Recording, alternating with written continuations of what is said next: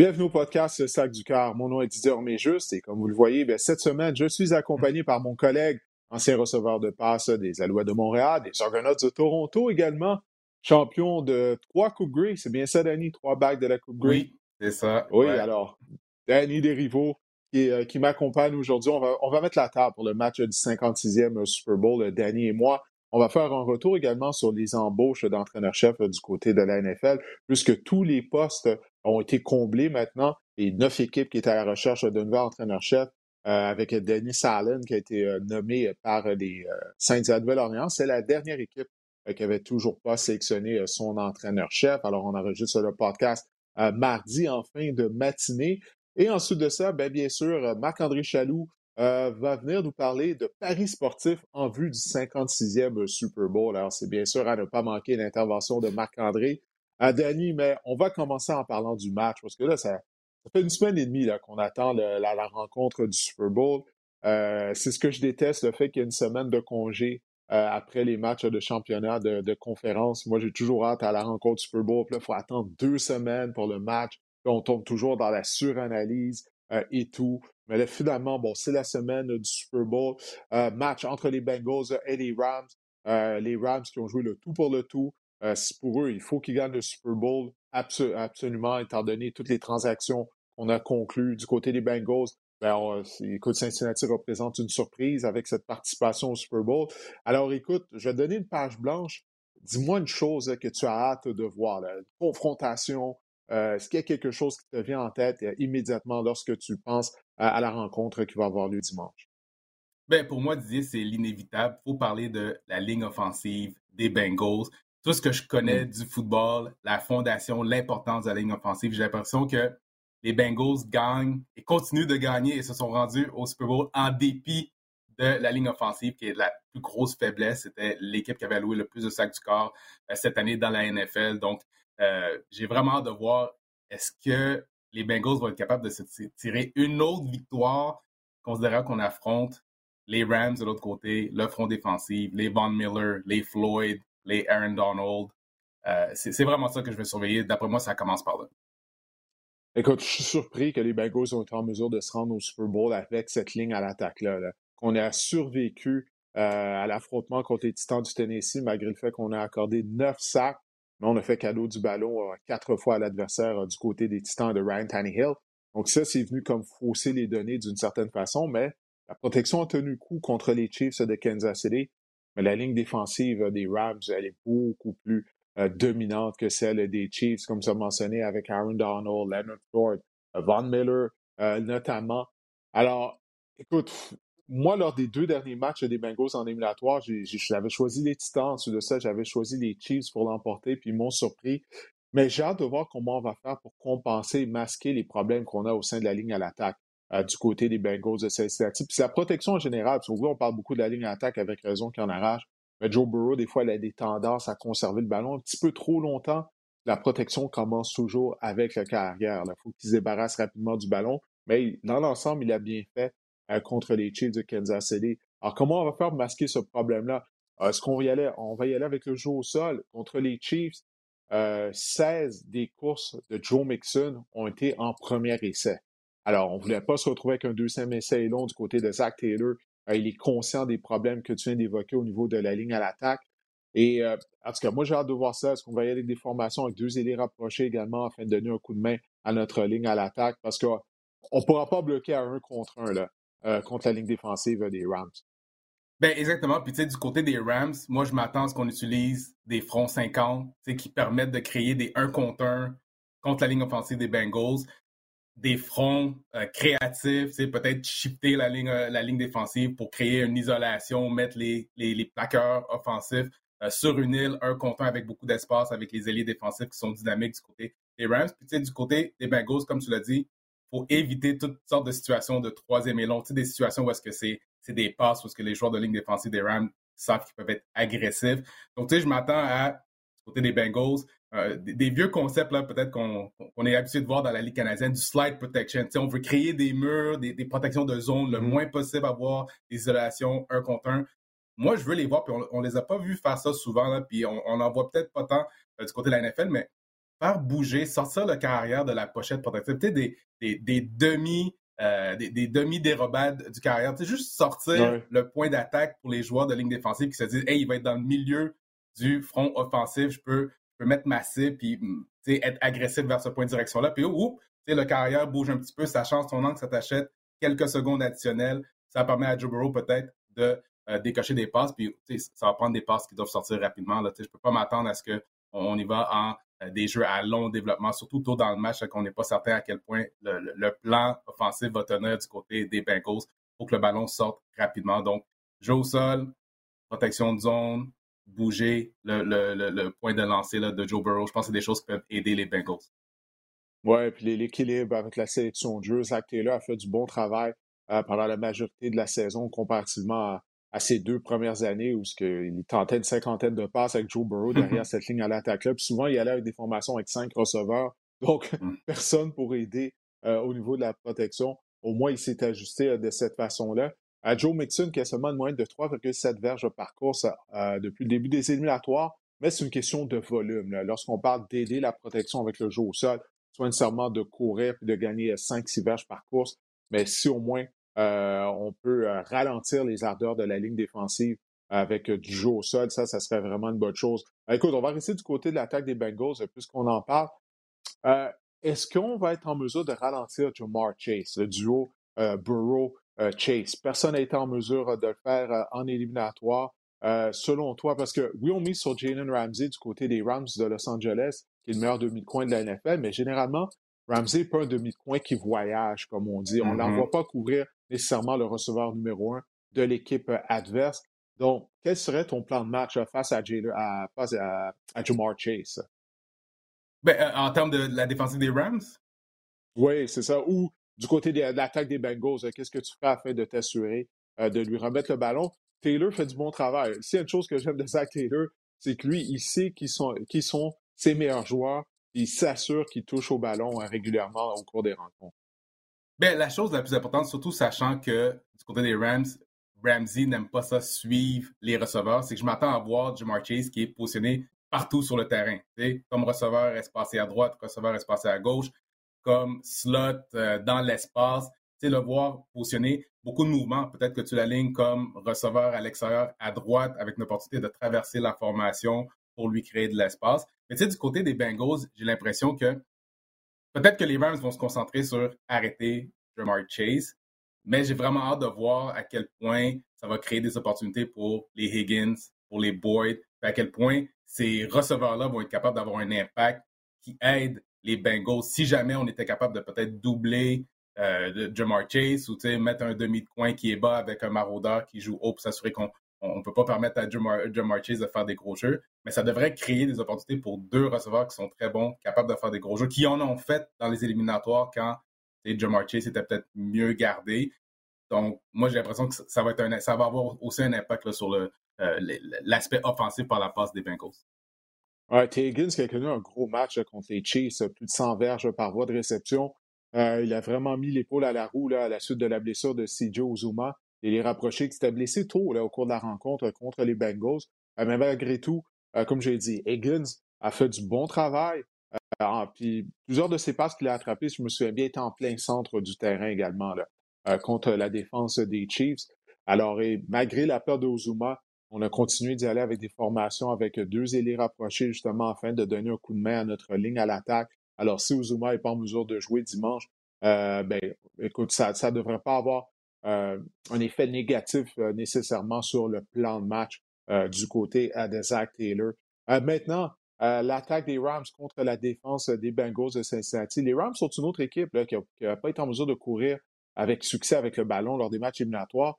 les Rams ont moyenne de 2,9 verges par course seulement.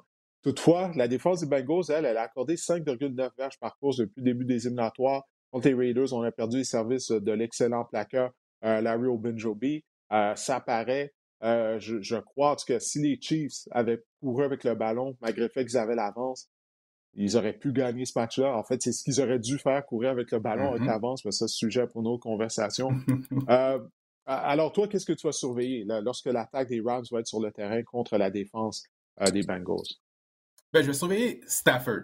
J'ai l'impression que du côté de Stafford, il y a deux choses à surveiller. Un, la pression du moment. J'ai l'impression que beaucoup de choses sur les épaules de Stafford par rapport à tout ce qui a accompli, l'opportunité à ce moment dans sa carrière de concrétiser une victoire euh, au Super Bowl. Puis aussi l'aspect, euh, la défensive des Bengals, qu'est-ce qu'ils ont accompli en deuxième demi contre les Chiefs? Je serais très curieux de voir à quel point ils vont être capables d'appliquer de la pression, créer des problèmes pour Stafford, à quel point il va être capable d'être efficace, parce qu'on sait que c'est une, attaque qui est capable d'être explosive. C'est quand Stafford est protégé, euh, Cooper Cup impossible à, couvrir. Donc, si on trouve, McVeigh trouve toujours des moyens de créer des opportunités pour euh, Cooper Cup. Donc, je vraiment de voir, pour moi, c'est vraiment le jeu de Stafford. si Stafford est capable d'avoir un bon match, euh, je pense que ça va être très difficile pour les, Bengals de, remporter ce match. Mais s'ils sont capables de lui compliquer la vie, euh, je pense que Stafford, c'est quelqu'un qui peut aussi, par moment, créer des opportunités pour l'autre équipe par une erreur ou une interception à un mauvais moment là, pour donner des opportunités à l'autre équipe de rester dans le match. Oui, puis ça, c'est une chose que les Bengals ont bien fait depuis le début des éliminatoires, hein, provoquer euh, des revirements. J'ai parlé de leur performance contre les Titans. Euh, ils ont réussi une interception en prolongation hein, contre les Chiefs. Lorsque mm-hmm. les Chiefs ont gagné le tirage au sort, on se disait, bon, ben ça y est, ils vont traverser le terrain et gagner. Mais ben, non, on a réussi une, interception. C'est une très mauvaise décision de la part de Patrick Mahomes. Euh, mais quand même, la seule question que je me pose, tu viens de parler là, des problèmes de Stafford à protéger le ballon, du moins durant la saison régulière. Il a mené la NFL avec Trevor Lawrence avec 17 interceptions en saison régulière. Mais est-ce qu'on a la ligne défensive afin justement de le forcer à commettre des erreurs non provoquées?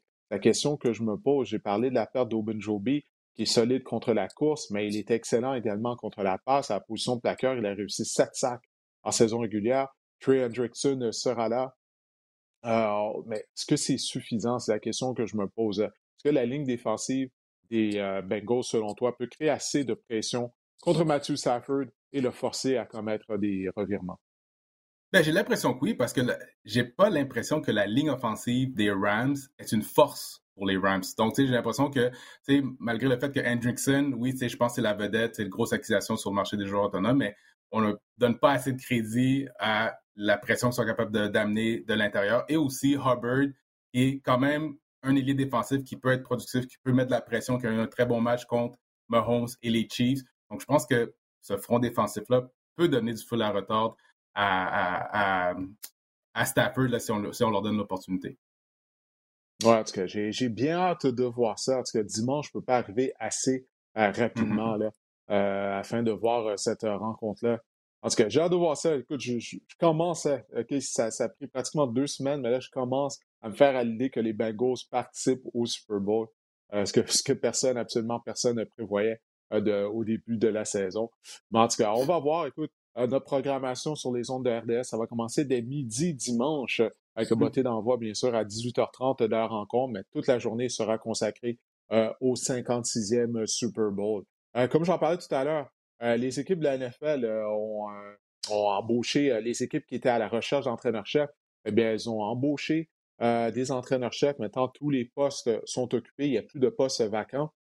Mais avant de parler de ça, je voulais qu'on discute euh, de, l'affaire de Brian Flores. Brian Flores qui poursuit la NFL.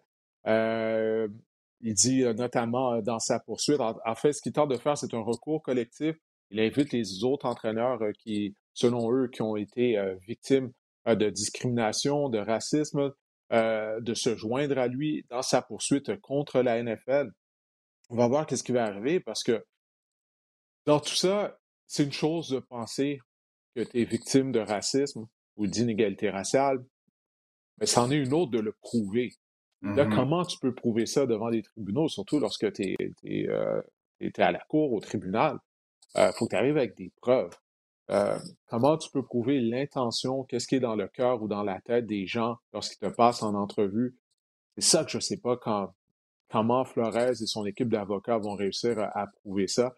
Euh, toi, qu'est-ce que tu penses de cette situation-là de Brian Flores euh, qui poursuit euh, la NFL? Ben, c'est comme tu dis, Didier, ça va être quand même difficile de prouver. je pense que le fait d'avoir les messages textes de Bill Belichick qui, qui, peut mener à la conclusion que oui, c'était déjà cuit, on il avait déjà déterminé qui était leur homme, puis d'amener quand même Brian Flores en entrevue juste pour cocher la case que oui, tu as rempli le, Rooney Rule. Euh, est-ce que ça, c'est assez pour faire en sorte que tu gagnes euh, ta poursuite? je sais pas, tu sais, la, NFL, avec l'argent qu'ils ont, puis les sous qu'ils sont prêts à dépenser pour se défendre, se défendre, je serais surpris qu'ils s'en sortent avec des grosses pénalités. Mais tu sais, j'ai l'impression que de, mon côté, j'ai un peu fini de, de pleurer sur les, les circonstances. On, on, voit les statistiques, elles ne changent pas. Euh, quelles sont les vraies solutions? même s'ils si ils gagnent la poursuite, quand est-ce qu'on va pouvoir cheminer vers des vraies solutions tangibles? Puis, j'ai l'impression que j'ai j'ai plus vraiment confiance au fait que les, les propriétaires, les directeurs généraux sont capables de engager objectivement ou ont la volonté de vraiment choisir objectivement euh, mm-hmm. les, les, candidats de minorité. Et donc, qu'est-ce que ça va prendre pour qu'il y ait plus de candidats de minorité qui sont euh, engagés, considérés objectivement? Puis, ma plus grande peur, c'est que la, seule chose que ça va prendre, c'est qu'il y ait plus de propriétaires issus de minorités. Puis qu'est-ce que ça prend pour que les propriétaires deviennent euh, des, propriétaires de minorités euh, aient accès à des concessions de la NFL, d'argent, euh, que la NFL le permette? Puis qui, peut avoir accès à cet argent-là? J'ai comme l'impression que ça va être les, ça va être les joueurs. Les joueurs qui sont présentement dans la NFL, qui ont accès à des gros argent. on voit Patrick Mahomes qui a signé un contrat qui va autour de 500 millions quand, dans les 10 prochaines années. Euh, est-ce qu'il va en avoir d'autres? Est-ce qu'il y a assez de joueurs qui vont être capables de peut-être faire le sacrifice de leurs ressources personnelles pendant qu'ils jouent pour accumuler les avoirs nécessaires pour avoir des parts et devenir des propriétaires dans la NFL? Puis après ça, on sait que des propriétaires ici de minorité vont être plus capables de considérer peut-être des candidats de minorité. Puis malheureusement, pour cette théorie-là, c'est une théorie qui va quand même prendre du temps. C'est pas demain que il va y avoir plusieurs joueurs qui vont avoir accès à des ressources, puis des gens de minorité qui vont pouvoir être des propriétaires dans la NFL. Ouais, ben écoute, le, point que tu viens de faire, c'est les propriétaires, j'ai entendu ça depuis une semaine. Mais l'affaire, c'est que les propriétaires sont, plus que riches. Tu parles de milliardaires. Il y a combien de milliardaires noirs aux États-Unis? Tu sais, là, y la question. pas, mais il y en a. Euh, il y en a. Oui, il y en a, mais il n'y en a pas beaucoup il n'y en a pas beaucoup. Il faut que ces gens-là aient un intérêt vers le football. C'est pas juste d'être milliardaire. Il faut que tu aies un intérêt vers le football.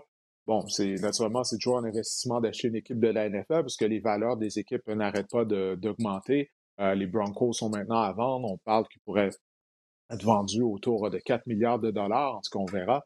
Mais c'est ça, l'argument, OK, s'il y a des propriétaires noirs, ça va aider la cause. Mais tu les trouves où, ces milliardaires noirs-là? Il n'y en a pas tant que mmh ça. Puis j'ai pas de solution à offrir au problème parce que, en même temps, tu peux pas forcer les équipes, les propriétaires à embaucher des gens qui ne veulent pas embaucher. Ces mmh gens-là peuvent embaucher qui ils veulent. Puis s'ils ne sont pas ouverts à l'idée d'avoir des entraîneurs-chefs noirs, qu'est-ce que tu peux faire réellement? C'est comment tu peux vraiment changer ça, même, même devant la cour, devant des tribunaux. D'accord. C'est comment tu peux le faire? C'est ça la question euh, que, que, je me pose euh, vraiment. Euh, pour ce qui est du Rooney Rule, les gens disent que ça ne fonctionne pas. Clairement, pour les postes entraîneur-chef, ça ne fonctionne pas. Ben, Rooney Rule n'est pas juste pour les postes entraîneur-chef, c'est également pour les postes de direction. Puis au niveau des DG, là, il y, en a eu quelques-uns. Il y a des DG noirs qui ont été embauchés, pas juste au cours des dernières semaines, mais lors de la saison morte l'année dernière également. On, on, dirait que le Rooney Rule fonctionne pour euh, le, poste de DG. Pour ce, pour ce qui est du poste d'entraîneur-chef, clairement, ça ne fonctionne pas. Euh, euh, ça, c'est évident. Donc, il y a du bon et du mauvais du côté du Rooney Rule. je sais qu'il y a des gens qui disent Ah, ça ne fonctionne pas, il faudrait s'en débarrasser. Pour les postes de, de, directeur général, ça fonctionne. Mais pour les entraîneurs-chefs, écoute, je ne sais pas comment trouver une solution parce qu'en plus, très souvent, les, les entraîneurs-chefs la tendance, c'est toujours d'engager des gens qui ont un background en attaque, soit des anciens coordinateurs offensifs, soit des anciens entraîneurs de carrière. généralement, ces, positions-là, ben, c'est pas des Noirs qui les ont. Je crois qu'il y a juste quatre mm-hmm. coordinateurs à l'attaque noirs dans la NFL. J'oublie le nombre d'entraîneurs de carrière. Je disais ça cette semaine, mais il y en a très peu.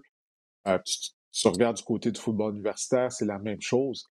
Donc là, ça, devient difficile. Généralement, les entraîneurs noirs, c'est quoi? Entraîneurs des unités spéciales, coordonnateurs de la défense. Il y a des équipes qui sont même pas ouvertes à embaucher des anciens coordonnateurs défensifs comme entraîneur-chef. Donc, en fait, ce que j'essaie de dire, c'est qu'il y a plusieurs, euh, il y a plusieurs niveaux à ce problème-là. Et je ne sais pas comment on peut faire pour trouver une solution. Tu ne peux pas changer comment les, les, les gens pensent nécessairement ou qu'est-ce qu'ils ont dans leur cœur, tout ça. Ça, c'est, ça, c'est, ça, c'est impossible à faire. Tu. Puis, encore une fois, on parle de milliardaires. Eux sont pas habitués de se faire dire quoi faire. Ils sont milliardaires. ils, sont milliardaires, ils font qu'est-ce qu'ils veulent. Euh, bref, en tout cas, tout ça, c'est malheureux. Puis, je vois pas une solution prochainement arriver. Puis c'est juste que là, il y avait neuf postes d'entraîneur-chef vacants. Euh, Laurie Smith a été embauché. OK, mmh. ça c'est bien beau. Mike McDaniel a été embauché en, Floride. Euh, Mike McDaniel, bien qu'il n'a pas l'air d'être noir, son père, son père est noir. Lorsqu'on voit des photos de lui, lorsqu'on voit des, images de lui, euh, il a mmh l'air d'être un blanc. Bon, bon, bon, son père est noir. Mais ça pour dire que c'est pas assez. C'est pas assez. Il y a 32, il y a 32 équipes.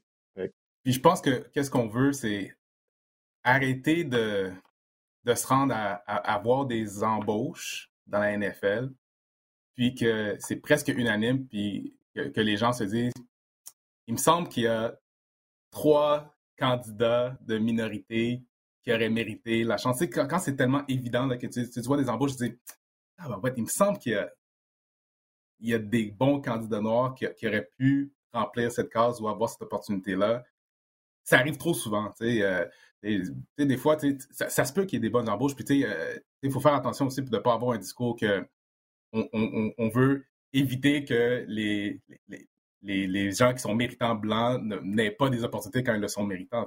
Mais trop souvent, j'ai l'impression qu'il y a des gens qui sont nommés, puis tu dis, il y a beaucoup de candidats noirs qui auraient pu avoir cette opportunité, qui n'ont pas eu cette opportunité, puis pourquoi? C'est plus ça qu'il faut, s'éloigner de ce genre d'embauche-là qui continue d'arriver dans la NFL. Oui, non, ça. Ben, mais l'affaire, c'est que c'est un problème qu'on retrouve dans tous les domaines. Hmm. Euh, dans, tous les domaines, peu importe. Euh, lorsque je parle avec mes amis, euh, ils, vivent la même chose dans, dans leur domaine où ils travaillent. Donc, donc, c'est ça, avec autant dans le domaine professionnel que tu fais comment pour trouver une solution à ça que dans la NFL également. Parce que c'est pas juste un problème de la NFL, c'est un problème de société en général.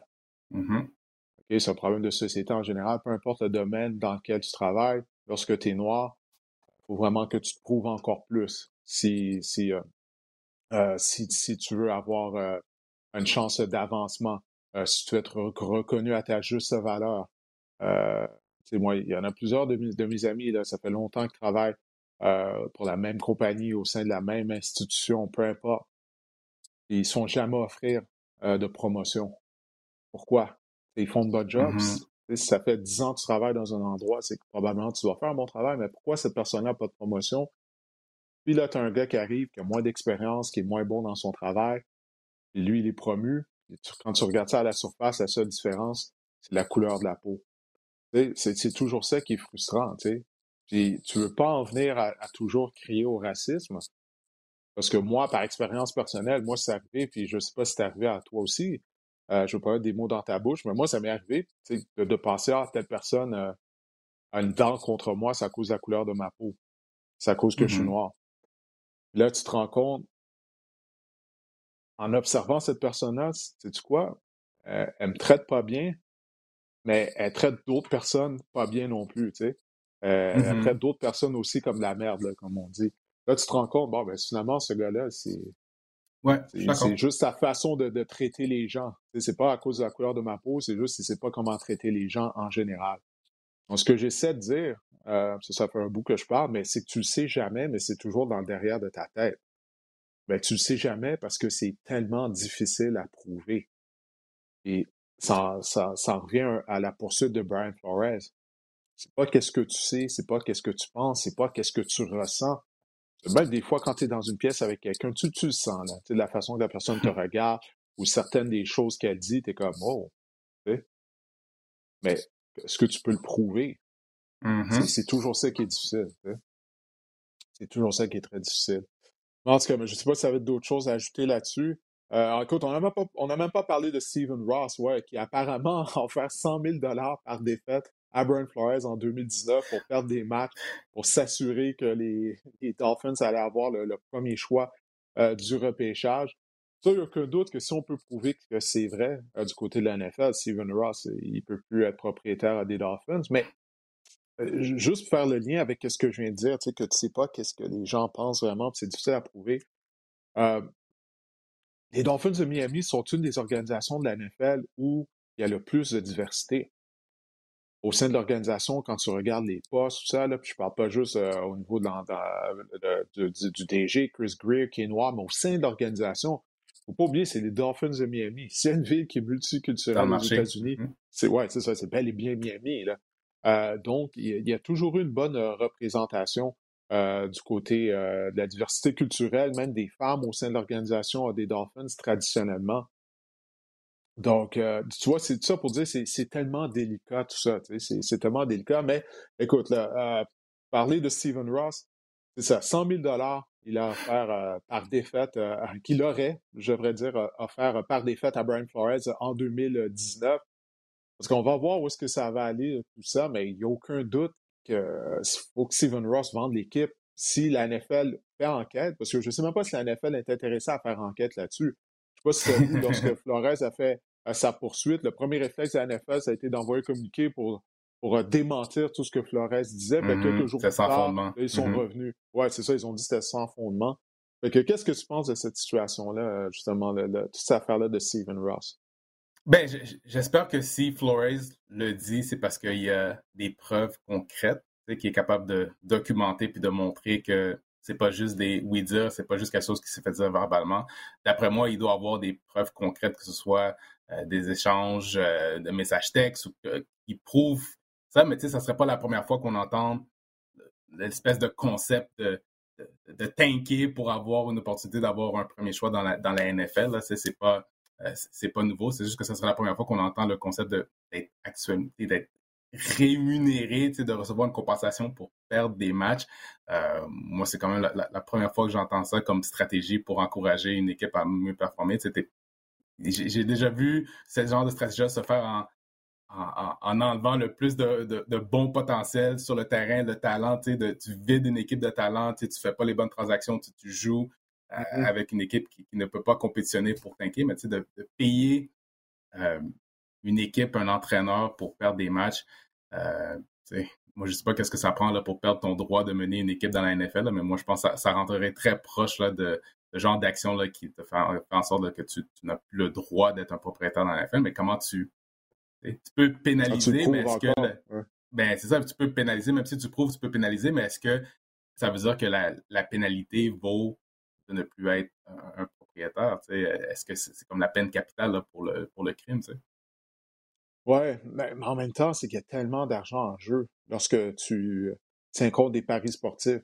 Puis on l'a vu cette mmh. année, la, NFL, comme on dit, elle est all-in sur les paris sportifs. Euh, ça a commencé dès la première semaine d'activité.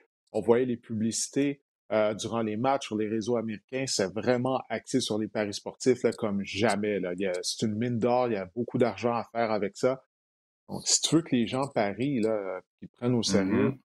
Tu ne peux pas avoir un, propriétaire qui fait ça. Du moins, si tu apprends qu'un propriétaire qui fait ça, tu dois agir. Tu dois agir. Tu ne peux mm-hmm. pas dire que c'est sans fondement, les accusations sont sans fondement. Non, vraiment pas. Là, tu parles de millions de milliards de dollars qui sont en jeu avec les paris sportifs. Parce que ça, j'ai bien hâte de voir euh, ce qui va arriver euh, dans ce dossier-là. Euh, écoute, si tu veux bien, on va jeter un coup d'œil brièvement à chaque embauche qui a été faite au niveau des postes d'entraîneur-chef. On commencer avec les Bears de Chicago qui, eux, ont arrêté leur choix sur Matt Eberflus. Eberflus était collateur de la défense des côtes d'Indianapolis depuis quelques années. moi, je le connais personnellement. Ben, il y a longtemps de ça, lorsque j'étais à l'université, il était l'entraîneur des demi-défensifs à l'Université de Toledo. Il était en charge de l'unité de beauté dégagement, euh, unité sur laquelle euh, je jouais à l'époque, donc je sais qu'il était apprécié euh, des joueurs. Mais qu'est-ce que tu as pensé du fait que les Bears ont donc arrêté leur choix sur un coordinateur en défense? Surtout qu'il semble que le problème des Bears, ben, il semble, depuis toujours, c'est toujours le problème des Bears. Là, on a un jeune carrière, Justin Fields. Bien sûr, ça va relever du coordinateur à l'attaque, d'un entraîneur à des carrières, de bien encadrer Fields. Mais qu'est-ce que tu as pensé de l'embauche des Burflus? Ben, comme tu le dis, là, c'était une surprise pour moi parce que je m'attendais à ce que ça soit une embauche du côté offensif du ballon. En plus de ça, les Bears ont engagé Ryan Poles comme directeur général, qui était un ancien des Chiefs. Donc, je m'attendais à mm-hmm. voir, OK, ils ont engagé Ryan Poles, l'ancien euh, du euh, staff euh, de personnel d'opération des Chiefs. Mais je veux dire, ben voilà l'opportunité d'engager Bien-Aimé. Et non seulement il n'engage pas Bien-Aimé, mais on fait une embauche du côté défensif du ballon. Puis, je me dis, si vraiment il voulait aller du côté défensif du ballon, est-ce que Eberflus était le meilleur candidat euh, en termes de défensive. Il y avait le, candidat à San Francisco qui aurait pu être intéressant euh, de Miko Ryan, euh, même mm-hmm. Leslie Fraser qui venait de mener la défensive de Buffalo, les, hauts rangs dans la NFL. Donc, je disais, est-ce que Eberflus était vraiment le meilleur candidat défensif pour cette embauche-là? On peut faire le débat dans, plusieurs directions pour, pour la, qualité de cette embauche-là défensivement. Oui, Oscar. J'ai bien de voir qui, seront ses adjoints euh, du côté euh, de l'attaque. Euh, maintenant, les Giants de New York, eux, ben, ils ont embauché Brian Dable. Brian Flores l'a appris par le message texte de Bill Belichick, que Belichick l'a envoyé par erreur. donc, oui, Brian Dable, écoute, on sait le travail qu'il a fait à Buffalo. L'attaque des Bills est un des meilleurs de la NFL, surtout le travail qu'il a fait dans le développement de Josh Allen. Alors, qu'est-ce que tu penses de cette embauche du côté des Giants de New York? Ben, pas vraiment de surprise là. Euh, New York engage un directeur général qui vient des Giants de New York, euh, qui vient des Bills de Buffalo. Donc, tu t'attendais à ce qu'il engage quelqu'un qu'il connaît bien. Puis, je pense qu'ils vont miser sur euh, qu'est-ce que Dable était capable de faire avec, avec Josh Allen. on se rappelle quand Josh Allen a commencé dans la NFL, il y avait tout le potentiel du monde, mais c'était pas le carrière qu'on connaît maintenant, qu'on a vu dans les deux dernières années. Donc, ce travail de développement-là Debo doit avoir beaucoup à voir avec ça. Donc, ils vont miser sur le fait que est-ce que Debo va être capable de recréer la même progression avec Daniel Jones, qui est un carrière qui est athlétique, qui n'a peut-être pas le même bras que Josh Allen, mais c'est un carrière qui est capable d'utiliser ses jambes. Josh Allen. Ben, exactement. Puis je pense pas qu'il y en a deux comme ça. Donc, s'il espère faire, faire ça à, New York, là, euh, il va falloir qu'il semble de patience. mais je pense que c'est quelqu'un qui, a montré qu'il peut améliorer euh, le carrière. Puis, tu sais, il, y a eu des bonnes défensives aux Giants. Je pense qu'il faut juste corriger certaines choses, surtout point de vue revirement, prendre soin du ballon du côté de Daniel Jones, puis il va y avoir amélioration à New York. Oui. Euh, maintenant, les Raiders, eux, ils ont embauché l'ancien coordinateur à l'attaque des Patriots, Josh McDaniels. McDaniels, euh, donc, euh, succède ben, à John Gruden et à, à Rich Bisaccia. mais McDaniels, ça va être sa deuxième fois à titre d'entraîneur-chef. Il y a une dizaine d'années, il avait été entraîneur des Broncos de Denver, ça avait viré au désastre. Euh, il avait notamment repêché Tim Tebow en première ronde. En première ronde. La question de savoir est-ce qu'il a appris euh, de son premier séjour à titre d'entraîneur-chef. Alors, euh, qu'est-ce que tu penses de ça, l'embauche de Josh McDaniels par les Raiders de Las Vegas? Ben, je pense que j'aime ses, chances d'avoir un parcours amélioré. il y a eu plusieurs années pour se reconstruire, apprendre de qu'est-ce qui s'est pas bien passé à Denver, refaire ses, euh, refaire ses preuves un peu comme entraîneur, puis se, redécouvrir. Puis je pense que la situation est un petit peu meilleure avec le carrière qui est en place, les outils qui sont en place aux Raiders. Puis je pense que un des moves que j'adore le plus du côté de McDaniel, c'est l'embauche de Patrick Graham. Tu sais, je pense que Graham, qui était un candidat digne peut-être d'avoir un, poste de coach en chef, qui est euh, qui va être une addition excellente du côté défensif. Je crois que c'était bien entouré. Il y a un, directeur général qui connaît bien, qui est un ancien des Patriots. Fait je pense que la combinaison en, haut du terrain, elle est bonne. Il y a des bons éléments sur le terrain, donc je m'attendrai à ce que les choses soient meilleures du côté des Raiders. Ouais, sur papier, ça, a l'air d'être une bonne embauche pour toutes les raisons que, tu viens d'évoquer. J'aime l'embauche également de Patrick Graham comme collaborateur en défense. Voir qu'on rehausse au niveau de talent du côté de la défense, en particulier euh, du côté de la tertiaire. Mais c'est vraiment intriguant. parce que j'ai bien hâte de voir le travail que McDaniels va faire. Puis les rites de carrière vétérans euh, en Derek également. En tout cas, j'ai bien hâte de voir ça.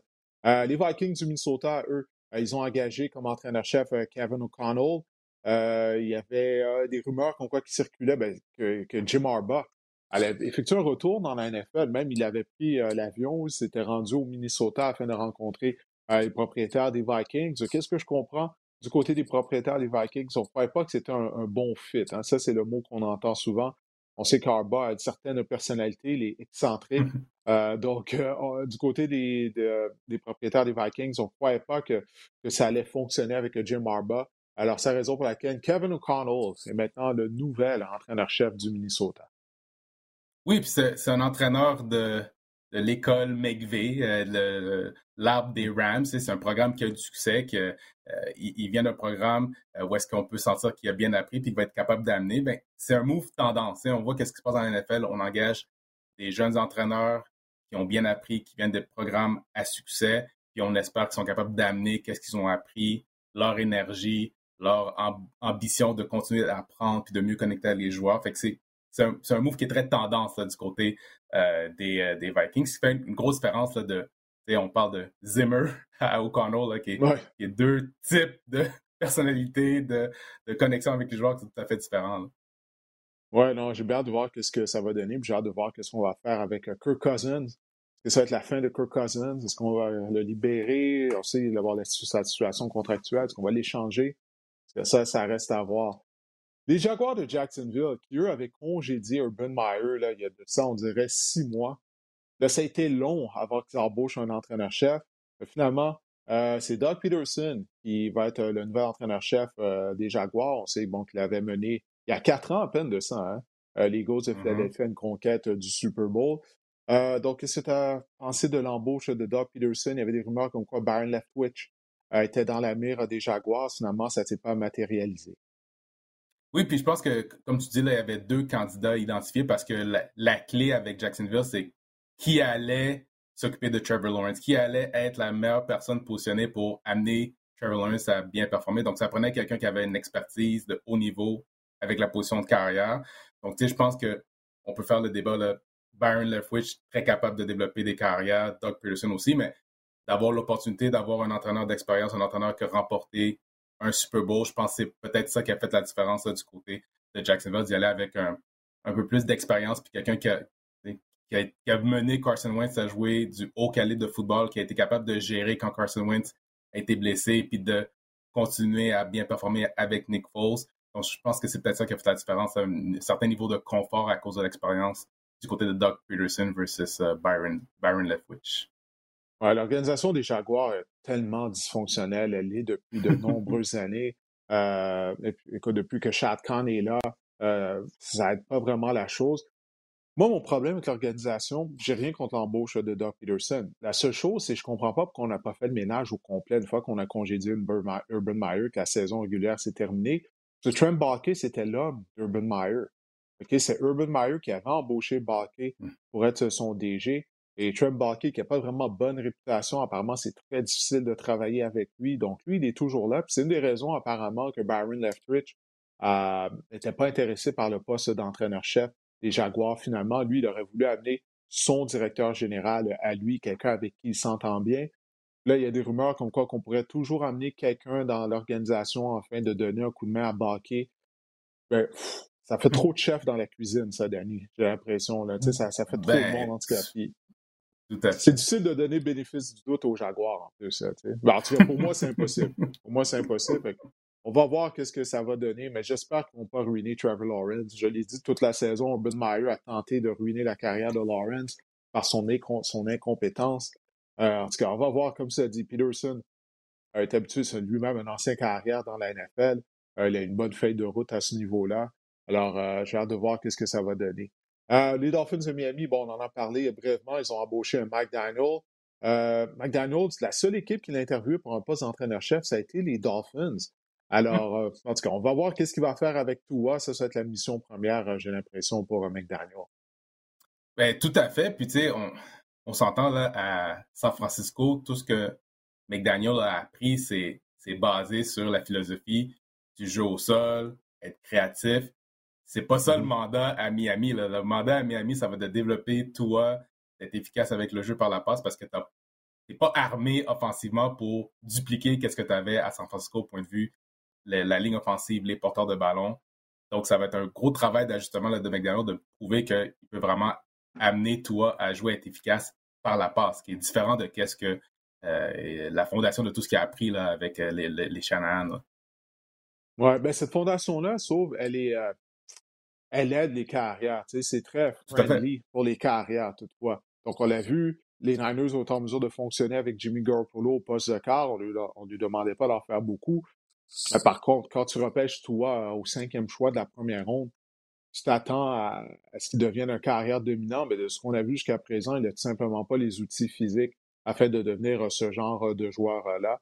Mais la ligne attaque que tu as mentionnée, il faut que ce soit la priorité durant la saison morte. Euh, de, bien protéger euh, Tua. Euh, malgré son talent limité, on doit avoir une meilleure protection hein, pour notre jeune carrière. les Texans de Houston, ils ont embauché Lovie Smith, le bon vieux Lovie Smith et sa superbe barbe pour donc diriger les Texans de Houston. Ma question, c'est de savoir c'est quoi le plan à Houston? Tout simplement, c'est quoi le plan? Écoute, on a eu tout ce temps-là pour embaucher finalement quelqu'un qui faisait déjà partie de l'organisation. Lovie Smith était collaborateur de la défense. Il semble que l'autre finaliste pour le poste d'entraîneur-chef était Josh McCown, ancien carrière, qui n'a jamais coaché dans la NFL. Il coach au niveau de l'école secondaire. Malgré tout, il était finaliste pour le titre, euh, pour le poste d'entraîneur-chef des Texans de Houston. Bref, écoute, je ne sais pas qu'est-ce qui se passe à Houston. Je ne tente même plus d'analyser qu'est-ce qui se passe là. La seule chose, c'est que Lovie Smith, c'est un entraîneur professionnel. Il a amené les Bears à une participation au Super Bowl, mais c'était en 2000, quoi, en 2006. Ça fait longtemps, là, on est rendu en 2020. Euh, celle-là aussi, elle est difficile à expliquer. Euh, tu te sépares de ton entraîneur-chef parce que clairement, la direction n'est pas bonne, ça va pas, va pas comme tu veux. Tu engages de l'interne, tu engages ton coordinateur défensif, tu menait une défensive qui n'allait pas bien.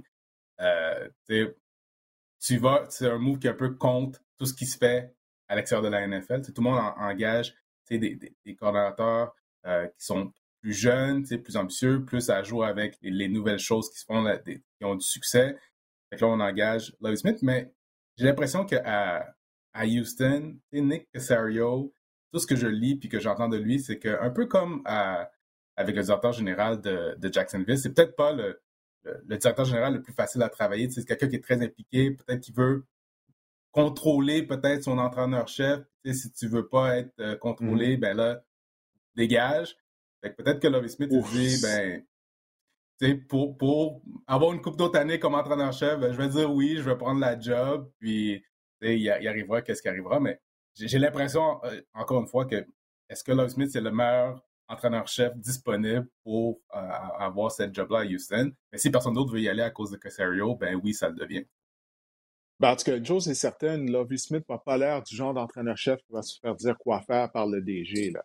Euh, comme c'était le cas avec euh, David Carley, de qu'est-ce qu'on a entendu, des rumeurs euh, qui circulaient.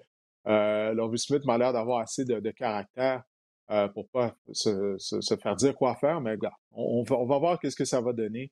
la défense de, des Texans, Lovie Smith est en charge de l'unité défensive. C'est une défensive bon, qui jouait avec beaucoup de âme, même si elle n'était pas très talentueuse, mais malgré tout, elle mm-hmm. se présentait à toutes les semaines. Écoute, on va voir ce que ça, va donner, mais comme je le disais tout à l'heure, Houston, euh, ça ne va pas bien en tout cas. On, va voir ce que ça, va donner. Euh, maintenant, le dernier poste vacant, c'était les Saints à Nouvelle-Orléans qui l'avaient, ce qui était normal puisqu'ils ont appris tardivement que Sean Payton n'allait pas être de retour, euh, qu'il prenait sa retraite pour un an. Pour un an, c'est ce qu'il a dit.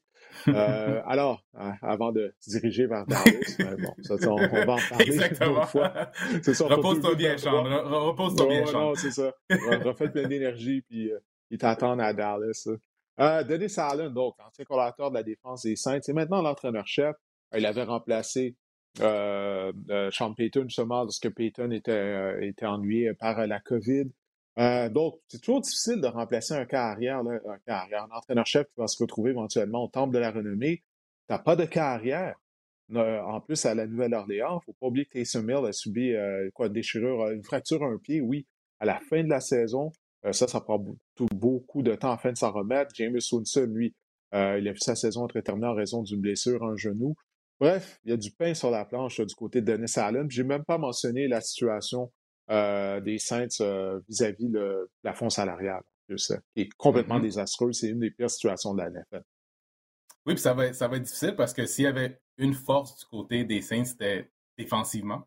Donc, ici aussi, là, on pensait que s'il y avait embauche à faire, est-ce qu'on entourait, est-ce qu'on est qu'on amenait quelqu'un qui était capable de mener cette attaque-là avec tous les morceaux ou la gestion du plafond salarial pour mettre des choses en place pour être efficace euh, offensivement? Donc, ils sont allés avec la continuité, mais j'ai hâte de voir qui Dennis Allen va désigner pour s'occuper de l'attaque. Parce que oui, on doit remplacer, on doit remplacer Sean Payton, qui était le coach en chef, mais c'était lui aussi qui était la tête derrière tout ce qu'il faisait offensivement. Donc, qui qui va remplacer ça, puis avec qui il va le faire sur le terrain. Est-ce que ça va être Winston? Est-ce que ça va être Hill? Euh, les receveurs aussi, on a besoin d'amener plus d'aplomb à la position de receveur du côté des Saints. Mm-hmm. Donc, beaucoup de, questions non répondues là, du côté de l'attaque, du côté des Saints. Oui.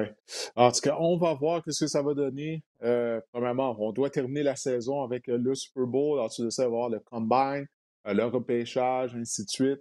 Alors, euh, ça va arriver vite tout ça. Hein. Le repêchage, c'est seulement mm-hmm. dans dix semaines. Je disais ça cette semaine. Je comme, mon Dieu, ça, s'en vient vite quand même. Ben oui. Ben écoute, Danny, je te remercie de ton passage au podcast. Toujours On va se voir dimanche. Ben oui, là, tu, tu disais le Sean Payton de se reposer. Repose-toi bien cette semaine. Ce dimanche, on a une longue journée qui nous attend.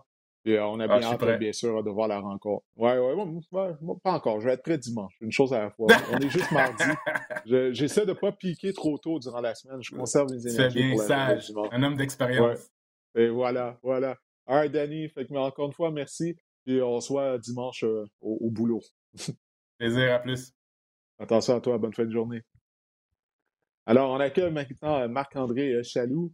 Euh, avec Marc-André. Bien sûr, on va parler du Super Bowl de 56, Marc-André. Là, on va le faire de façon un peu plus différente. On ne va pas parler de fantasy football, on va plutôt y aller euh, vers les paris sportifs parce que le Super Bowl est un de ces événements sportifs où il y a beaucoup, mais beaucoup d'argent euh, qui, sont pariés. On parle là de milliards de dollars. Alors, ça, c'est toujours intéressant de se donner à, ce jeu-là à l'approche du match ultime.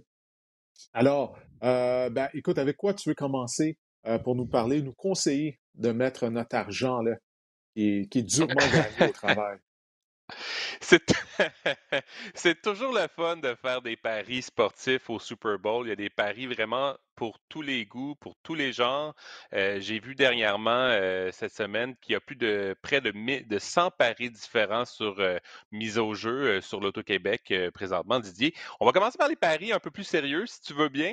On va essayer peut-être, c'est dur de, c'est difficile de faire des analyses dans, dans, dans ce cas-là, mais on peut peut-être commencer par les paris plus sérieux en espérant peut-être pouvoir y trouver des petits points analysés ou qu'est-ce qu'on pourrait mmh peut-être trouver pour essayer d'en tirer avantage et de mettre notre argent euh, sur les bonnes choses, l'argent qu'on a durement euh, gagné en travaillant, Didier.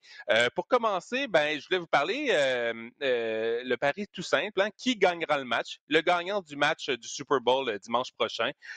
vous pouvez voir en ce moment que les, les Rams sont nettement favoris à 1,45 contre les 2,40 pour les Bengals. Donc, ce serait intéressant de voir. je sais que tu es un gars, Didier, qui qui ne veut pas nécessairement se mouiller dans la vie. Mais moi, je pense aussi que les Rams vont le gagner, les paris sportifs vont gagner, les paris sportifs euh, vont également en ce sens euh, beaucoup ces temps-ci. Il y a également le total juste de que Je suis déchiré. Je suis, je suis déchiré parce que ma tête me dit d'y aller avec les Rams, mais mon cœur me dit d'y aller avec le Burrow et les Bengals. Donc, euh, c'est pour ça que je suis déchiré, mais je, Écoute, j'arrête pas de me dire depuis le début des, éliminatoires, la ligne attaque des Bengals ne pourra pas bien protéger Joe Burrow. Puis malgré tout, malgré leur mauvaise ligne à l'attaque, euh, ils sont rendus au Super Bowl. Donc, euh, je sais pas. En tout cas, je, je suis déchiré. J'ai pas encore pris de décision. Moi, je pense que les Rams vont l'emporter. Et le total de points également, c'est intéressant. Hein? 48 euh, et, et, demi présentement, le total de points. Il pourrait, c'est sûr que bon, j'ai pris ces, ces cotes-là euh, hier, euh, lundi. Ça pourrait changer d'ici d'ici dimanche. Mais pour l'instant, 48 et demi, c'est quand même aussi intéressant de voir que c'est quand même, on, prévoit quand même un match, pas un festival offensif. Là. On n'a pas des 55 points au niveau du total de points. Et il y a des paris aussi intéressants comme est-ce que le premier jeu des Rams et le premier jeu des Bengals seront, euh, sera une passe, le premier jeu en attaque, ou ce sera un tout autre jeu. Il faut dire que c'est quand même mmh. deux équipes qui ont vraiment deux carrières élites qui sont vraiment axées sur le jeu aérien, sur la passe. Donc, ce serait intéressant à ce niveau-là. Et selon toi, Didier, qui euh, va accumuler entre euh, le plus de verges par la passe entre Joe Burrow et Matthew Stafford? Ouf! Ça, c'est une très bonne question. Écoute, j'aurais tendance à y aller le goût de te dire Joe Burrow.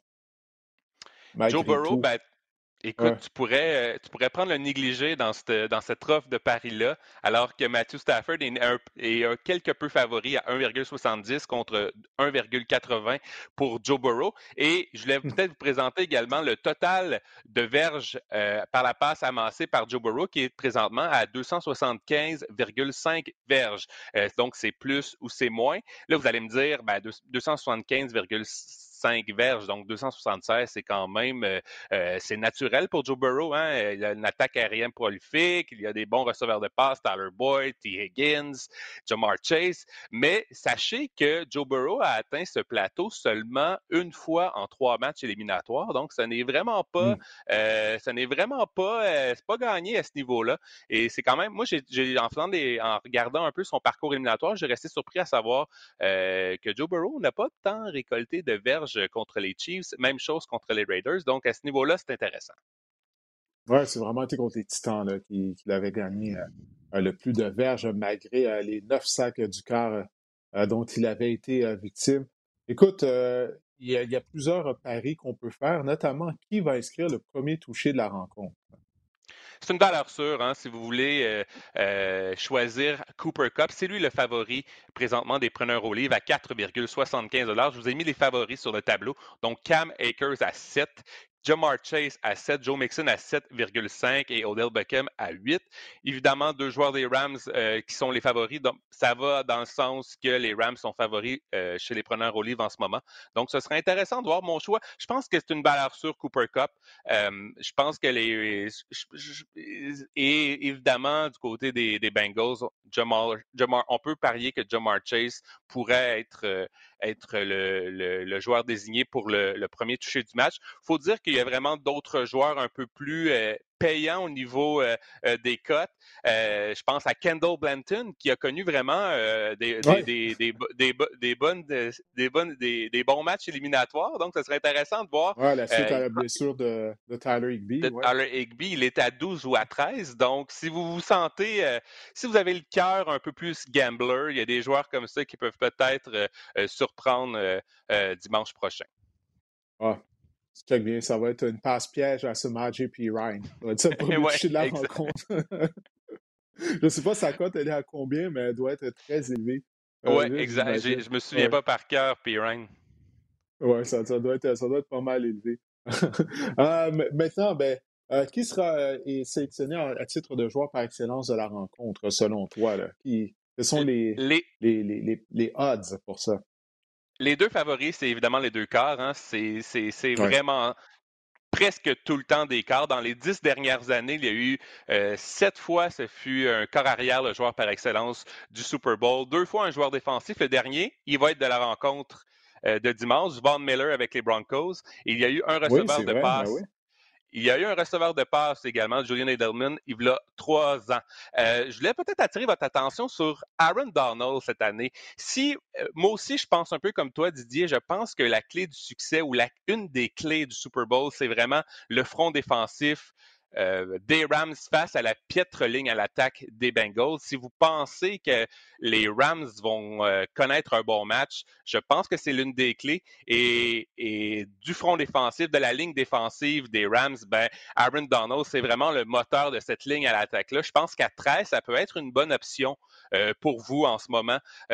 si vous vous sentez un peu plus, si vous voulez sortir un peu des sentiers battus, de ne pas prendre de chance avec un corps arrière. On voit Matthew Stafford 1,85, Joe Burrow 3. Aaron Donald à 13 devient une excellente option, je pense, euh, pour les gens, comme je vous dis, qui veulent peut-être essayer de, faire un peu de sous, de sortir, euh, euh, sortir un peu de la logique à ce moment-là. Et on remarque également, moi j'ai trouvé ça quand même intéressant, qu'il n'y a pas vraiment de porteur de ballon qui, ont, qui sont dans les choix des cotes en ce moment. Il faut dire que c'est quand même intéressant de savoir qu'il n'y a pas eu le dernier porteur de ballon à avoir été le joueur élu joueur par excellence du Super Bowl. c'est Terrell Davis en 1998. Donc c'est Ouais, fait que je trouve ça quand même euh, fascinant. puis euh, il n'y a personne qui me met en tête. Waouh, ça fait si longtemps que ça. Hein. Je, trouve ça quand même fascinant parce que personnellement, un porteur de ballon, c'est quand même, il y a, y a moyen d'avoir de la visibilité dans un match, de, de pouvoir toucher au ballon régulièrement, donc de savoir qu'il n'y a pas eu euh, de porteur de ballon joueur par excellence en quoi 15 ans maintenant, de 16 ans, 90, 14, 14, 14, Euh, non, plus que ça. Tu Mes maths années aujourd'hui. 90. Ben ouais, Oui, tu parles de, oui, de oui. quoi, ça fait 25 ans. Genre, t'as dit quelle année? En vois- 98? Ouais, ouais, ouais, ouais, Ça, 98. ça fait donc, pratiquement, ouais, ça fait pratiquement 25 ans, 24 ans. Ouais. Ça, ça fait Ouais, longtemps, jouais- les années 90, Marc-André, ça fait longtemps. je jouais au Nintendo 64. Ah, ah, moi, je jouais au, au, euh, 98. ah, je pense que PlayStation 1 était sorti déjà, non? Ah, possible, possible, possible. J'étais un 98, gars de ouais, 64. Ouais, ouais, on me dit à l'oreille, ouais, PlayStation 1 était sorti, donc euh, je passais beaucoup Ouais. de temps à jouer à, à Madden euh, et à NHL à cette époque-là. Absolument, Bon, moi ben, aussi, écoute, même chose. Ouais, mais euh, pour en revenir, écoute, au, au Paris, Aaron Donald, c'est pas une mauvaise chose. On a vu la, la cote parce qu'il est en mission. OK? Euh, le visage des Rams a considérablement changé lors des quatre dernières années. Ça fait quatre ans qu'on, la dernière fois qu'on avait participé au Super Bowl. Souviens-toi, alors en attaque, on était mené par Jared Goff, Todd Gurley, euh, Brandon Cook. Euh, tu me souviens bien, était un des receveurs euh, des Rams cette année-là. Donc, le visage de l'équipe a complètement changé, mais un des joueurs qui est toujours là, c'est Aaron Donald. Puis, lui, il a toujours sur le cœur là, la défaite contre les Patriots. Alors, c'est la seule chose qu'il n'a pas encore euh, remporté depuis le début de sa carrière. Il a gagné tous les honneurs individuels en défense. Ce qui lui manque, c'est une bague du Super Bowl. Euh, J'aime bien la cote. Elle rapporte beaucoup euh, sur Aaron Donald. C'est c'est vraiment pas euh, une mauvaise idée. Ah, merci. C'est un Maintenant, joueur, pour, c'est un euh, joueur générationnel aussi, Aaron, Ro- Aaron Donald. Personnellement, je lui souhaite, euh, euh, je lui souhaite vraiment de remporter le Super Bowl et de gagner le titre de, de joueur par excellence. Vraiment, euh, euh, c'est c'est comme tu dis, c'est vraiment, euh, c'est c'est une super vedette euh, euh, des dernières années, des- de la dernière décennie ou des dernières. Donc, euh, ouais, Aaron Donald, moi aussi, j'aimerais ça. euh, et si ça peut payer en même temps au niveau du portefeuille, c'est c'est doublement mieux. Ouais, non, ça, ça vaut la peine de mettre euh, un peu d'argent, je, crois, pour, euh, sur Aaron Donald. Euh, maintenant, pour la portion un plus ludique, quels sont tes choix? Qu'est-ce qui t'a sauté aux yeux? Il y a toujours des paris un peu plus amusants dans euh, au Super Bowl. C'est ça vraiment qui est intéressant aussi. Je vous en ai euh, répertorié quelques-uns. euh, les paris un peu plus ludiques, des paris un peu plus amusants. D'abord, est-ce qu'une séquence qui se terminera par des points sera plus courte que la durée de l'hymne national interprété par l'artiste country Mickey Guyton cette année? Donc, j'ai trouvé vraiment la question intéressante. On estime présentement l'hymne national à 1 minute 37 secondes. Je ne sais pas qui s'est sur la question pour, euh, pour prédire ça ou pour prévoir ça, mais ce qui est Je pense qu'ils ont- intéressant, ils ont c'est fait que une moyenne des 55 euh, premiers Super Bowl de l'hymne national. Ils sont remontés jusqu'au Super Bowl 1. Il y a sûrement des nerds qui ont été payés pour, euh, pour, pour euh, réfléchir à tout ça. Mais euh, je voulais vous mentionner que, tu sais, 1 minute 37, il y a eu des séquences à l'attaque durant les éliminatoires qui ont, qui ont été plus courtes que ça. On n'a qu'à penser au toucher sur 70 verges de Cooper Cup contre les Buccaneers. La séquence avait duré 1 minute 15 secondes. Et on n'a qu'à penser, tu me parlais de Samaji P. Ryan aussi, la séquence avait quand même été courte lors de son, son, son toucher, sa petite passe, sa petite passe pour un toucher euh, lors des éliminatoires. Et évidemment, un retour d'interception, ça prend pas beaucoup de temps au cadran non plus. Un retour de beauté pour un toucher. Donc, il y a Mhm. quand même des éléments qui qui sont quand même courts dans un match de football. Je pense que c'est très faisable qu'on puisse battre le 1,37 secondes. J'aimerais, je pense que je dirais oui à cette question-là, moi. Oui. Euh, puis on peut parier même sur euh, quelle compagnie euh, va avoir la chance de voir une de ses publicités être diffusée en premier. Les favoris, euh, les deux favoris, bien évidemment, c'est Bud Light et Budweiser euh, dans, le- dans, le, dans le désordre, dans l'ordre que vous voulez.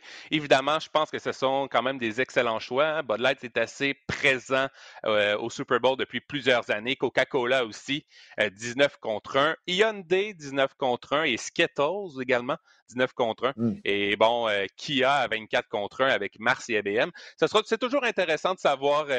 c'est vraiment, il n'y a aucune analyse à faire ici, Didier, mais c'est vraiment intéressant de savoir qu'on peut parier sur le premier, la première publicité au cours du match euh, du Super Bowl. Ouais, je sais, il y a bien des gens qui regardent le Super Bowl pour les pubs. Moi, j'ai jamais fait partie de ces gens-là. là. Moi, c'est juste le match qui m'intéresse. Même le spectacle de la mi-temps, cette année, j'ai de l'intérêt pour le spectacle de la mi-temps, mais euh, généralement, moi, c'est juste un match. Je veux savoir quelle est la meilleure équipe euh, de la NFL, tout simplement. Maintenant, puis justement, bon, je parlais du spectacle de la mi-temps. Ça, ça, ça m'intéresse, ce pari-là. Alors, on peut même parier afin de savoir qui sera le premier artiste euh, lors, euh, lors du spectacle de la on sait, là, il y a vraiment toute une brochette là, cette année pour ce spectacle. Les, les preneurs au lit semblent vouloir penser que ça ira en crescendo. Hein? On débutera par Mary J. Blige, qui est vraiment la favorite pour amorcer, j'imagine, avec la chanson Family Affair. C'est vraiment son gros succès euh, à Mary J. Blige. Et finalement, les, preneurs au livre pensent que ça va finir avec Eminem.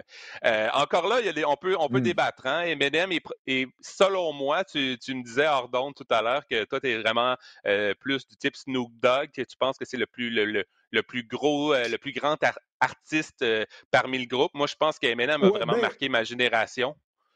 Ouais, non, ben écoute, il y a un moment où est-ce que Eminem, au début des années 2000 jusqu'au milieu des années 2000, je te dirais, était le, ben, le, rapper le plus connu sur la planète. Il était le numéro un, il n'y a aucun doute là-dessus. Mais le Super Bowl a lieu à Los Angeles pour la première fois depuis, euh, depuis en 30 ans. Euh, je me dis, il me semble, tu veux commencer et finir le spectacle de la mi-temps avec un artiste qui est de Los Angeles. Eminem vient de Détroit, Mary J. Blige, elle, elle vient de New York. Donc, ça nous laisse avec Kendrick, Snoop et Dr. Dre. Euh, c'est ça. Là. Donc, moi, j'ai l'impression qu'on va boucler la boucle. On va commencer avec quelqu'un de Los Angeles et on va finir soit avec un artiste de Los Angeles ou ça peut être, écoute, tous ces gens-là peuvent se retrouver sur la scène en même temps.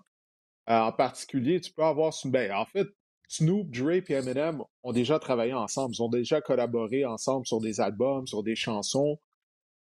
Donc, euh, je ne sais pas s'il y a cette possibilité-là d'avoir ce trio-là sur, euh, sur, le, sur, la, sur la scène pour conclure, ou même pour commencer peut-être le spectacle. Chose certaine, il y en aura pour tous les goûts. Moi, c'est M&M. En tout cas, euh, j'ai hâte de voir. J'imagine qu'on va jouer.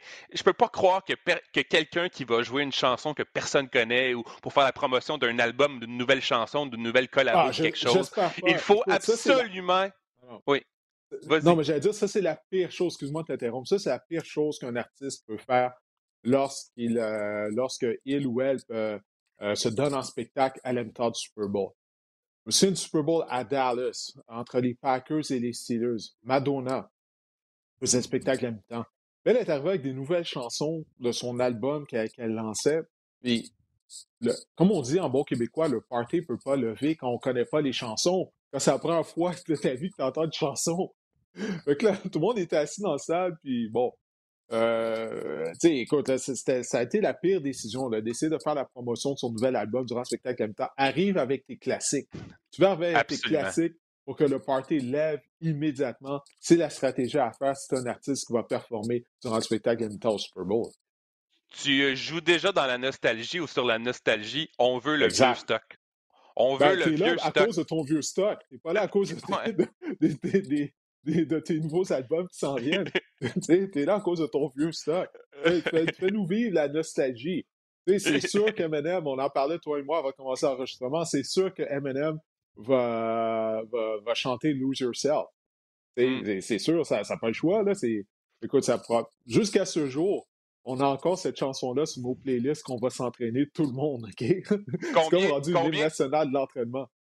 Combien t'as benché Didier sur Lose Yourself, tu sais, pendant que tu t'entraînais?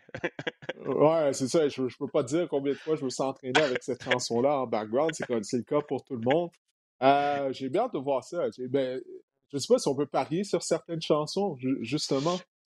Il y a des paris sur certaines chansons, sur qu'est-ce que Eminem, par exemple, va chanter en premier. Euh, j'aurais pu vous, vous en, en présenter une coupe. Je sais que Lose Yourself est la favorite. J'ai vu qu'il y avait également Real, Slim, Real Slim Shady, il y avait Stan. Je pense pas que Stan, c'est très Super Bowl, par exemple. Non, non. Puis il y avait également, euh, vite, vite comme ça, euh, je me souviens pas des autres, là, mais j'avais trouvé que Stan, dans les choix, c'était pas un bon choix. Euh, ça m'avait frappé de me dire. Non, histoire d'un accident de char, là, que, comme c'est très downer, c'est très tranquille. D'un fan qui. Ouais, ça, d'un gars qui est trop fan. Non, non, je crois pas non plus.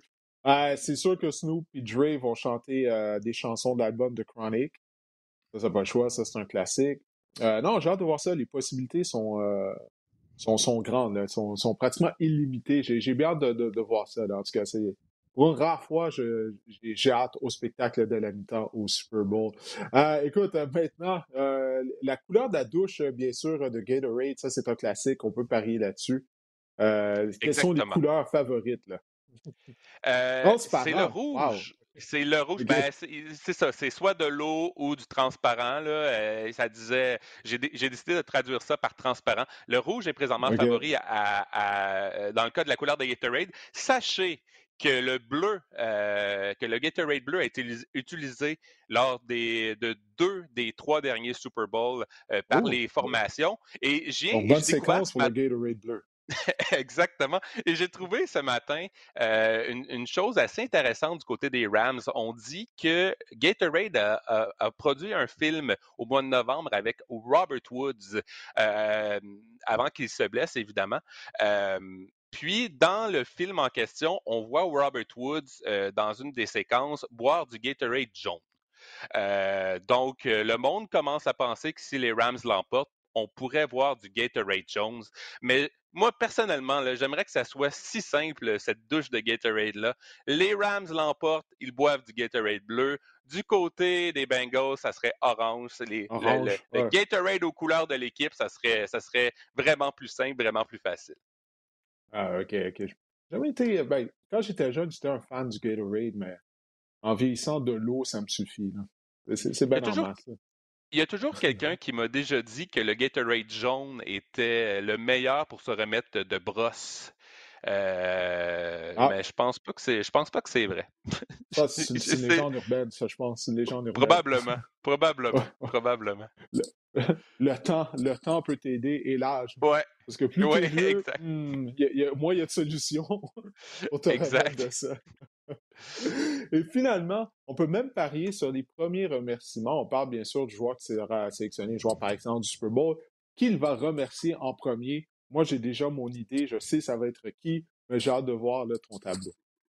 Les deux favoris sont évidemment les coéquipiers. I want to thank my, I want to thank my teammates et I want to thank God. Hein? Dieu à trois contre un. Tu peux pas parier contre Dieu. Tu peux pas parier contre Dieu, Marc-André. non. Donc, euh, coéquipier et Dieu en premier. Je pense que ce sont vraiment les deux choix les plus, disons, logiques euh, dans, dans, les remerciements. C'est ce qu'on entend le plus souvent. Les entraîneurs à 12 contre 1, la famille à 12 contre 1, le propriétaire à 12 contre 1. Je ne suis pas sûr que le propriétaire euh, euh, à 12 contre 1 est un excellent choix. La famille, peut-être. L'entraîneur, euh, la, famille avant les entraîneurs, assurément. I want to thank, thank my wife, my kids, blablabla. Bla, bla. On entend souvent ça. Et évidemment, mm-hmm. personne et quand même à 5 contre 2, j'ai trouvé ça intéressant. Je veux dire, à moins que ce soit quelqu'un de, bête dans la vie qui ne remercie, qui décide de ne pas remercier personne. Ouais, exact. Je pense pas ça, ça va arriver, ouais. Ouais, ouais, ouais. Donc, euh, j'ai bien hâte de voir. Mais coéquipier dur, c'est toujours. Bref, c'était pour montrer un peu plus. Euh, c'était pour vous montrer à quel point on peut vraiment parier sur tout plein de choses au Super Bowl. On peut avoir du plaisir avec ça. Et peut-être en terminant de dire euh, parier, mais parier avec parcimonie et, et faites attention aussi. Là, c'est bien plaisant de pouvoir seulement mettre euh, une petite somme d'argent, euh, euh, ça peut rajouter du piquant au match ou aux à côté du match, mais s'il vous plaît, faites-le avec conscience. et, exactement. Parfait, ouais. Arrangez-vous pas pour lundi vous réveiller en ayant plein de regrets. Exactement. Et bon Super Bowl, surtout. Ben oui, ben oui, bon Super Bowl. Ben oui, absolument. Écoute, je souhaite de passer un bon Super Bowl. Euh, écoute, j'ai bien hâte euh, à la rencontre. la semaine ne peut pas passer assez euh, rapidement, justement, afin qu'on arrive au botté d'envoi de la rencontre. En tout cas, ben, Marc-André, je te remercie encore une fois de ton passage au podcast. On va se reparler la semaine prochaine. La semaine prochaine, bien sûr, on va faire un compte-rendu de ce 56e Super Bowl. Et ensuite de ça, ben, le podcast va aller en hibernation pendant plusieurs semaines, pendant quelques semaines. Habituellement, on revient au mois de mai avec le début des camps d'entraînement de la Ligue canadienne. D'ailleurs, aujourd'hui, enregistre le podcast, on termine l'enregistrement et on est, presque rendu à 11h15. Le marché des joueurs autonomes de la Ligue canadienne qui va commencer à midi. Alors, on pourra en parler la semaine prochaine. Euh, des grosses signatures, les Alouettes aussi, là. Ben, est-ce qu'ils vont être actifs? Les Alouettes ont des trous, là. Je, sais que pour les gens qui ne savent pas, tu es un grand partisan des Alouettes. Tu vas régulièrement assister aux rencontres.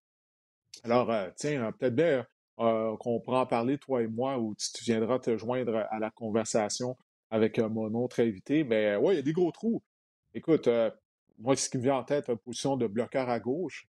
Euh, J'ai hâte de voir que son Tony Washington. On a changé hein. Tony Washington, ouais, c'est ça, à Edmonton. Euh, Chris Schlager est là, il a toujours fait du bon travail, il peut jouer à cette position-là, mais peu importe, s'il décide de faire de Schlager leur partant, ça te prend un, bon remplaçant également, cette position-là, qui est très important. Chasseur de quart, on a perdu Jamal, euh, les Alouettes ont perdu Jamal euh, Davis, qui a quitté pour la NFL, pour tenter sa chance du côté de la NFL. Alors, ça prend un chasseur de quart à la position d'ailier défensif. David Ménard, on l'a toujours pas re-signé. Donc là, potentiellement, tu, as perdu tes deux meilleurs chasseurs de quart l'année dernière, alors David Ménard et, euh, et Jamal Davis, si on ne re-signe pas Ménard, bien sûr. Alors, également au niveau de la tertiaire, donc il y a du pain sur la planche du côté de Machocha qui avait s'était très bien débrouillé l'année dernière lors de la période des joueurs autonomes. Alors, on va voir s'il va pouvoir répéter ça cette année. Bon, ben parfait. Écoute, Marc-André, on a fait le, tour. On va se parler la semaine prochaine.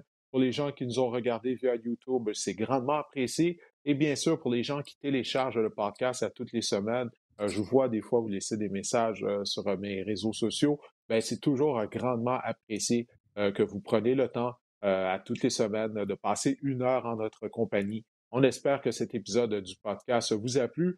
Je vous souhaite de passer un bon Super Bowl et on se reparle la semaine prochaine.